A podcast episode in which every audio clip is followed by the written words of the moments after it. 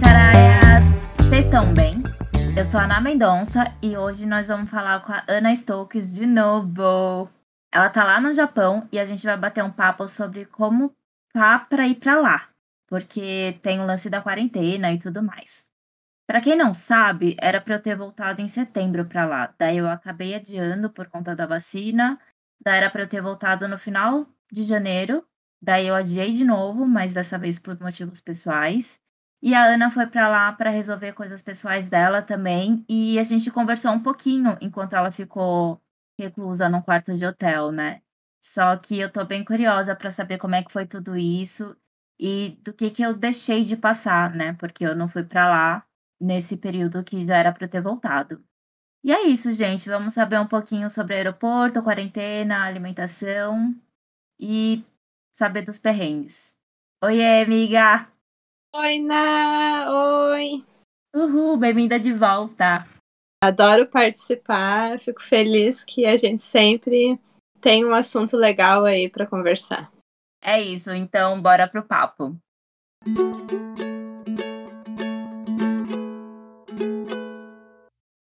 Ô, amiga, eu sei que você passou por alguns perrengues lá, né? Desde que você chegou no aeroporto e tudo. E nem só perrengues emocionais, mas também alguns práticos. Daí pode começar contando o que você tiver vontade de contar, ou a coisa mais difícil, ou sei lá, na ordem dos acontecimentos. Olha, falando bem a verdade, dessa vez os meus perrengues começaram antes de vir para o Japão. O que aconteceu, né? O vô do meu namorado faleceu e o funeral dele foi um dia antes de eu vir para o Japão. É, a gente não estava em Estocolmo, a gente estava em outra cidade. E aí, de manhã, tipo, era uma sexta-feira de manhã, a gente viajou até Estocolmo. A gente passou o dia no funeral. Aí, de noite, tem uns comes e bebes depois do funeral, que é o jeito que eles fazem. Uhum. Tipo americano? É, é tipo isso, porque o avô já tinha morrido em dezembro, só que o funeral foi em janeiro, acho que era dia 21. Eu lembro que você me contou, é muito tempo depois, né? Sim. Mas enfim, né, pulando a parte do funeral, que foi aquele, aquela carga emocional, né, muito triste. Total. E aí, de noite, eu já fui direto para o aeroporto, porque o meu voo era no dia seguinte de manhã cedo. E eu dormi no banco do aeroporto. Nossa, toda torta. Não tenho mais idade para essas coisas, não tenho, mas eu me submeto.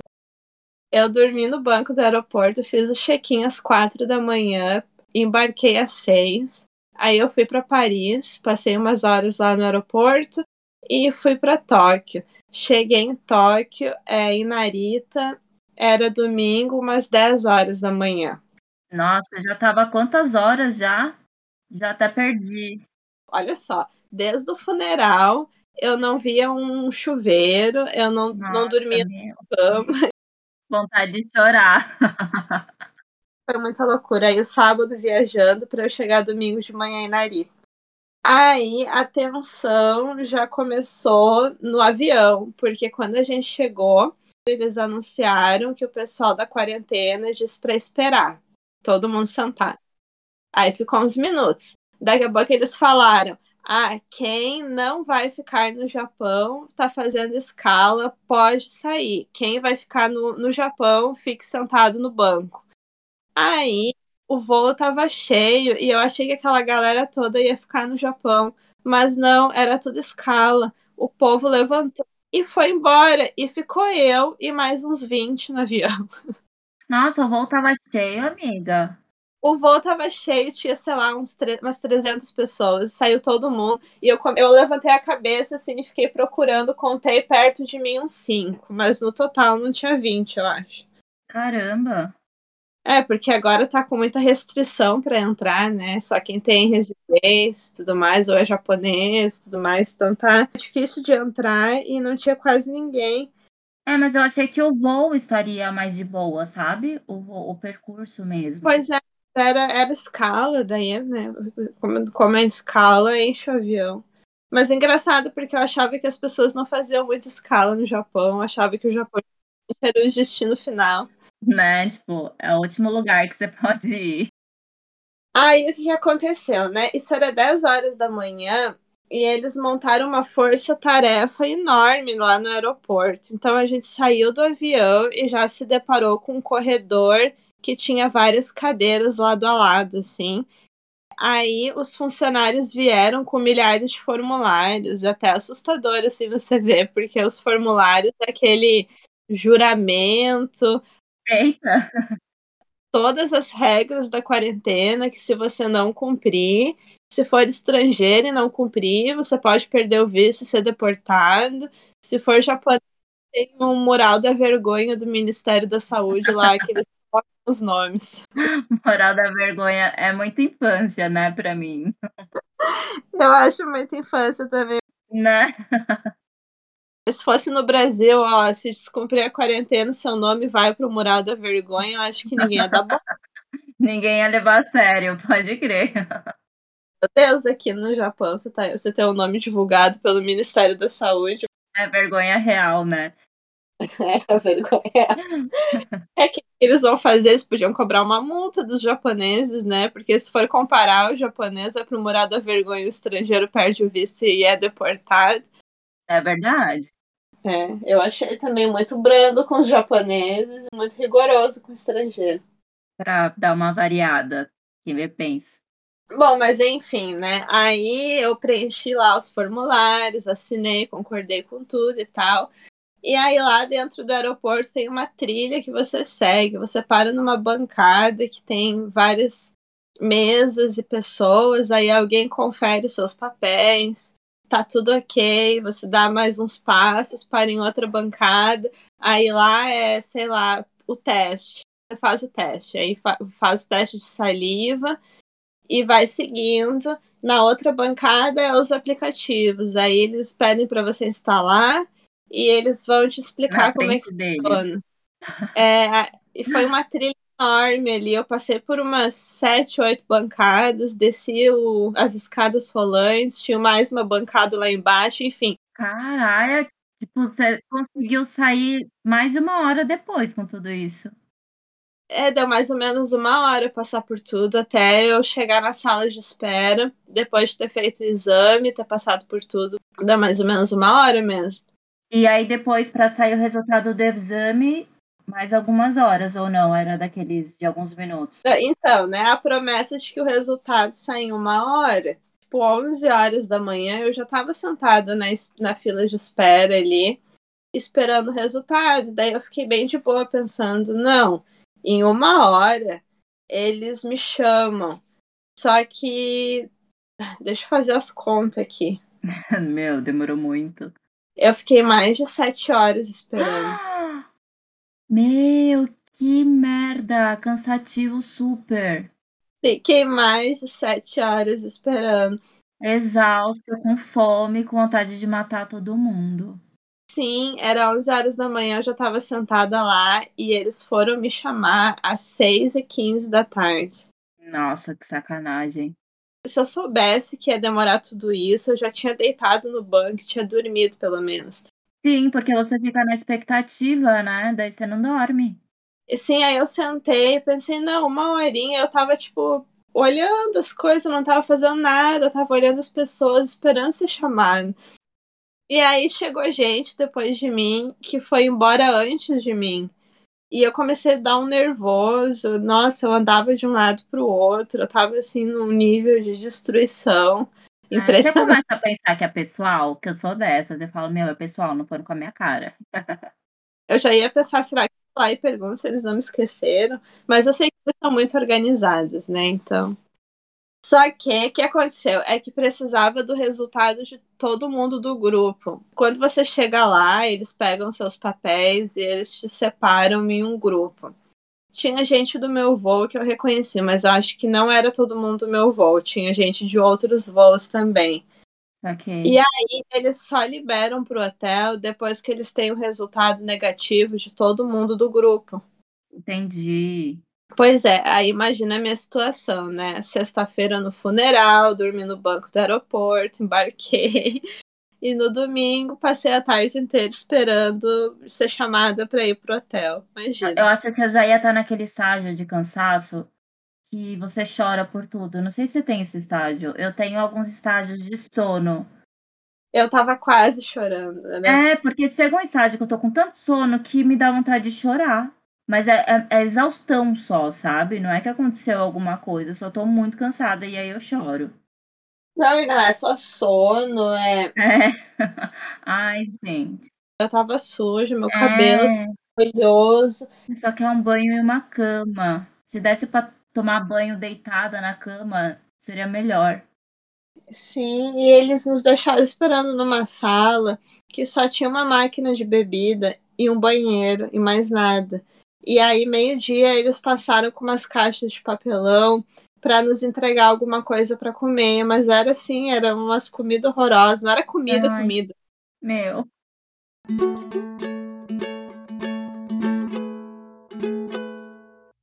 Daí eu vi que meu resultado deu negativo e tal, passou pela imigração, pela alfândega, e então entramos no ônibus que ia nos levar pro hotel. Eu e o meu grupo, né? Uhum. A gente foi para um APA perto da estação de Ryogoko, em Tóquio, tem um APA ali na frente. E aí eles nos serviram o bentô, né, a marmita da, da janta, que é uma marmita fria, segundo Ah. um amigo meu, é uma empresa que faz, mas parece comida de loja de conveniência, assim, a aparência. Ok.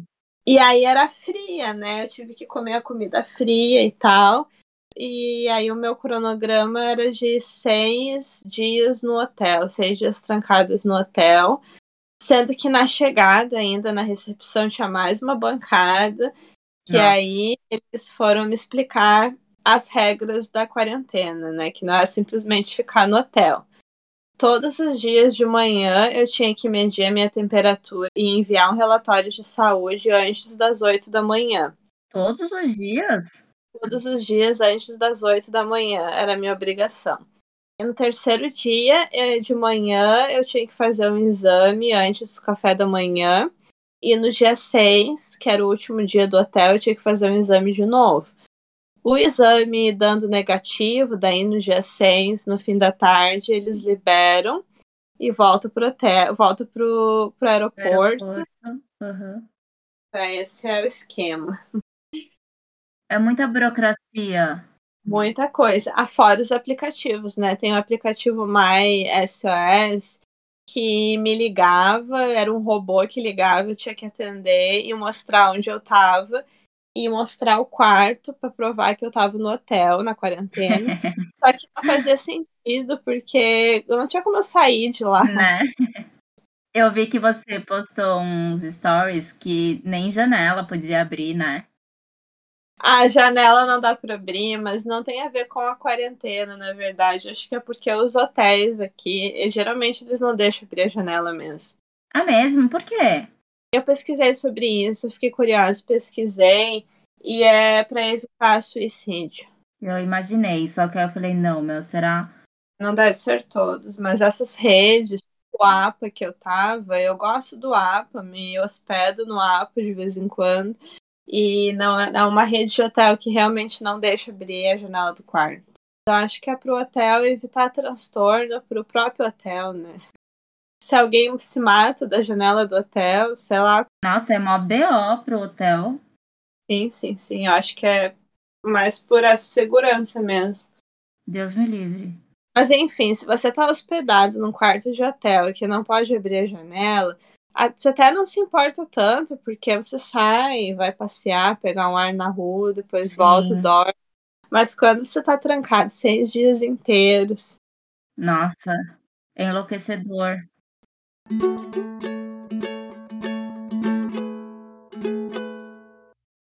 Mas o pior era o seguinte: tinha um alto-falante dentro do quarto, né? E aí, todos os dias às seis da manhã, eles informavam que iam colocar o kit do exame na porta para quem tem que fazer. Só que o meu exame era no terceiro e no sexto dia, ou seja, nos dias que eu não tinha que fazer o exame, eu era acordada com esse alto-falante aí.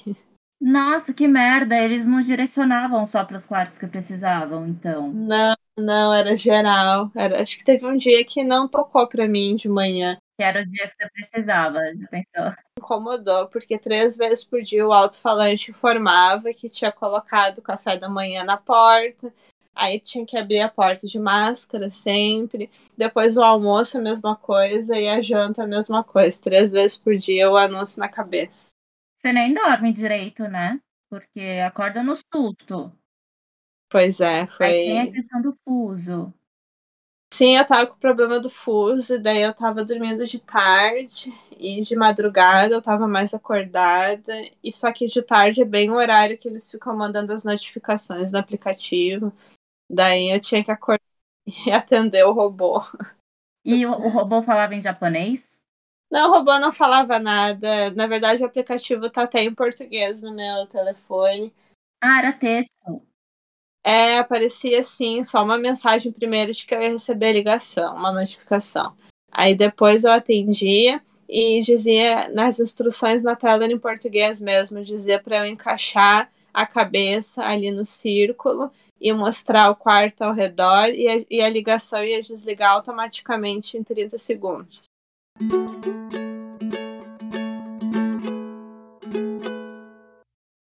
E você passou perrengue com comida? Aí eu passei, primeiro que o café da manhã para mim é difícil quando não é pão, né? Aí às vezes vinha, não café da manhã, tipo janta, é uma carne de hambúrguer e um ovo frito. Mas como é que você vai comer uma carne de hambúrguer e um ovo frito? Mas eu passei perrengue mesmo, foi só no primeiro dia. Lá no segundo eu reclamei da comida pro Johannes, né, meu namorado, e ele falou bem assim: ah, por que, que você não usa jarra elétrica para esquentar? E eu, como assim? E ele, ué, põe a marmita em cima da jarra elétrica com a água fervendo e esquenta no vapor. Eu nunca ia pensar nisso, sério, nunca ia pensar nisso. Eu nunca ia pensar nisso também. eu pensei, será que funciona? Eu ia chegar ao ponto, se pá, de ligar na, de, na recepção e perguntar, moça, não rola um micro-ondas aí pra mim, não, não tô conseguindo me alimentar. Eu acho que era mais fácil eu, sei lá, esquentar a água da banheira e botar a marmita ali boiando na Fazer água. um banho-maria, né? Mas enfim, aí eu testei, funcionou, esquentou a comida. É, esquentou mesmo, parecia que tinha botado no micro-ondas. Tipo, demorava, saía todo aquele vapor dentro do quarto sem conseguir abrir a janela. Ah, mas pelo menos comida quentinha, né? Porque eu também, eu não consigo comer comida fria. Sim, aí resolveu o problema. Mas foi bem difícil. Antes de vir para o Japão, eu pensei, ah, o hotel é confortável. Vou comer bem e tal, né? Eu achei que seria tipo uma colônia de férias aqui. Ah, iludida. Pior que eu ia, certeza que eu ia nesse pensamento também. Daí eu ia chegar aí e ia falar, meu, quero voltar. Não tinha aquelas maquininhas de bebida que normalmente tem no Japão, ou pra pegar alguma besteira pra comer e tal, não rolava isso no hotel? Não, eu até perguntei no primeiro dia se não tinha no corredor, e caso tivesse, eu podia sair pro, pro corredor, e eles falaram que não, que não tinha, e que não podia sair do quarto. Porra, porque ia salvar também, né? Tem o Uber Eats, né? Dá pra pedir entrega. Os primeiros dias eu pedi mais, a comida tava fria eu não sabia esquentar, eu pedi mais entrega, daí eu pedi a entrega da cafeteria, pedi de restaurante, pedi até do mercado. Mas o que aconteceu? Quando o entregador deixava a minha comida na recepção, a recepção tinha que passar para o funcionário da quarentena e o funcionário da quarentena tinha que trazer até a minha porta. E esse processo todo demorava muito. Você comeu o café da manhã no almoço. Ah, francamente. Podia ter ameaçado, amiga. Se vocês não verem agora, eu desço aí sem máscara.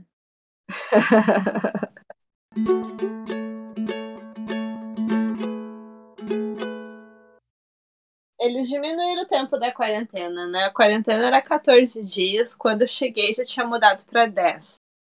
Aí no hotel mesmo, eu tava até acho que gravando uns áudios para ti quando chegou uma notificação dizendo que a quarentena tinha passado para sete dias, não era mais 10. Sim, lembro desse áudio. Mó alívio, né? E eu já tava no quinto dia, eu acho. Então, eu tinha um sexto no hotel. O sétimo eu tava de quarentena e a, e a partir do oitavo dia, daí eu tava livre. Na verdade, era assim. Livre. É bem essa a sensação. Sim, só que ai, eu fiquei pensando, olha só. A regra é levar a pessoa de Narita pro hotel e do hotel pra Narita. Só uhum. que eu ia ter quarentena na casa de um amigo que mora em Tóquio. Se eu pegasse um motorista do hotel para casa dele, ia sair baratinho e rápido, mas não dava para fazer isso. Eles me levaram de volta de ônibus para Narita. Deu mais de uma hora até Narita e deu uma hora e meia na volta que a gente pegou até trânsito. Então eu perdi aí umas duas horas e meia só indo e vindo. Nada. E 23 mil ienes. Por nada. Ô, oh, 23 mil ienes é grana, cara.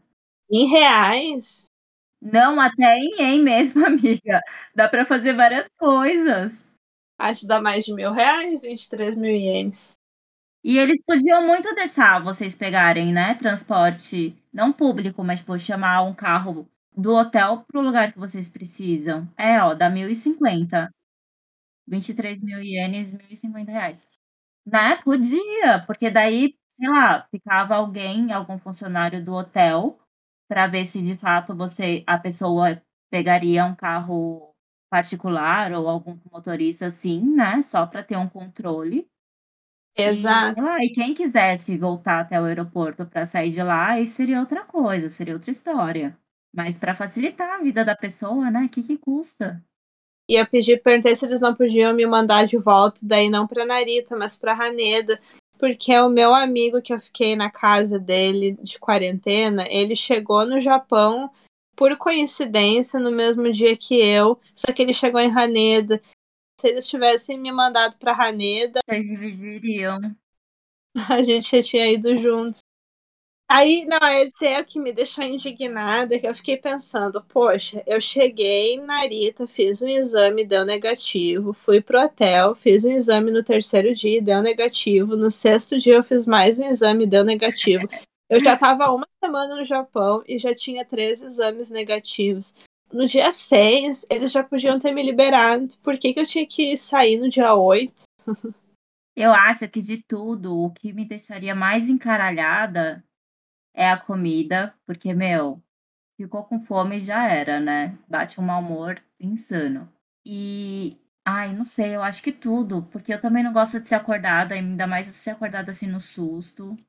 Daí é. eu também não ia gostar de ter que voltar pro aeroporto, sendo que depois eu ia fazer mau caminho de volta e gastar meus preciosos ienes. Eu acho que tudo ia me irritar, se pá, amiga. Não, tudo incomodou mesmo, mas, né, Teve mais algum perrengue muito ferrado? Não, acho que foi isso. Pois já tá bom também, né? Porque mais, gente. Aí foi suficiente. Só que eu voltei para um hotel e eu tô com sentimento de quarentena. Ficou um trauminha. Eu voltei para um hotel que é da mesma rede que eu tava na quarentena. Cara, de uma certa forma, eu fico pensando também que Ainda bem que eu não voltei agora, amiga. Eu não sei se eu ia conseguir que nem você, sabe? Não, foi bom você não ter vindo, ó. A menos que você tivesse necessidade de vir agora, mas podendo adiar, era melhor adiar mesmo. É, meu, porque, sei lá, eu não sou uma pessoa muito calma, eu acho, sabe? Então, ai, não sei, eu acho que eu ia, não sei, ficar um pouco desesperada, não sei. Mas, cara, que bom que você conseguiu passar, tipo, relativamente bem, né? É, sobreviver, mais importante. Um mini teste de sobrevivência. Espero que ajude aí o pessoal que tá com receio, que tá para vir. É, e não sabe como que vai ser, eu espero que ajude. E lá no meu Instagram eu fiz muitos stories contando, relatando a minha quarentena. Ela na P Stokes. Tem lá nos meus destaques, isolada, lá tá salvo. as aventuras da quarentena para quem quiser saber mais detalhes sobre como que foi isso, se preparar também. Lá vocês vão encontrar mais informações. É isso, até para ter uma noção, né? Ou mesmo só para matar a curiosidade, se for o caso. É isso. É isso. Amiga, muito obrigada pelo papo. obrigada pelo papo e a companhia e espero que o pessoal goste. Foi só de perrengue, mas deu tudo certo, gente. E muito obrigada para quem ouviu até aqui, gente. Me sigam no Instagram, eu tô como i_caraia. Me sigam também na plataforma de áudio que vocês preferirem, que eu tô por lá também. É, obrigada mais uma vez, miga. Obrigada, gente. Fiquem em paz. Um beijo. Fui.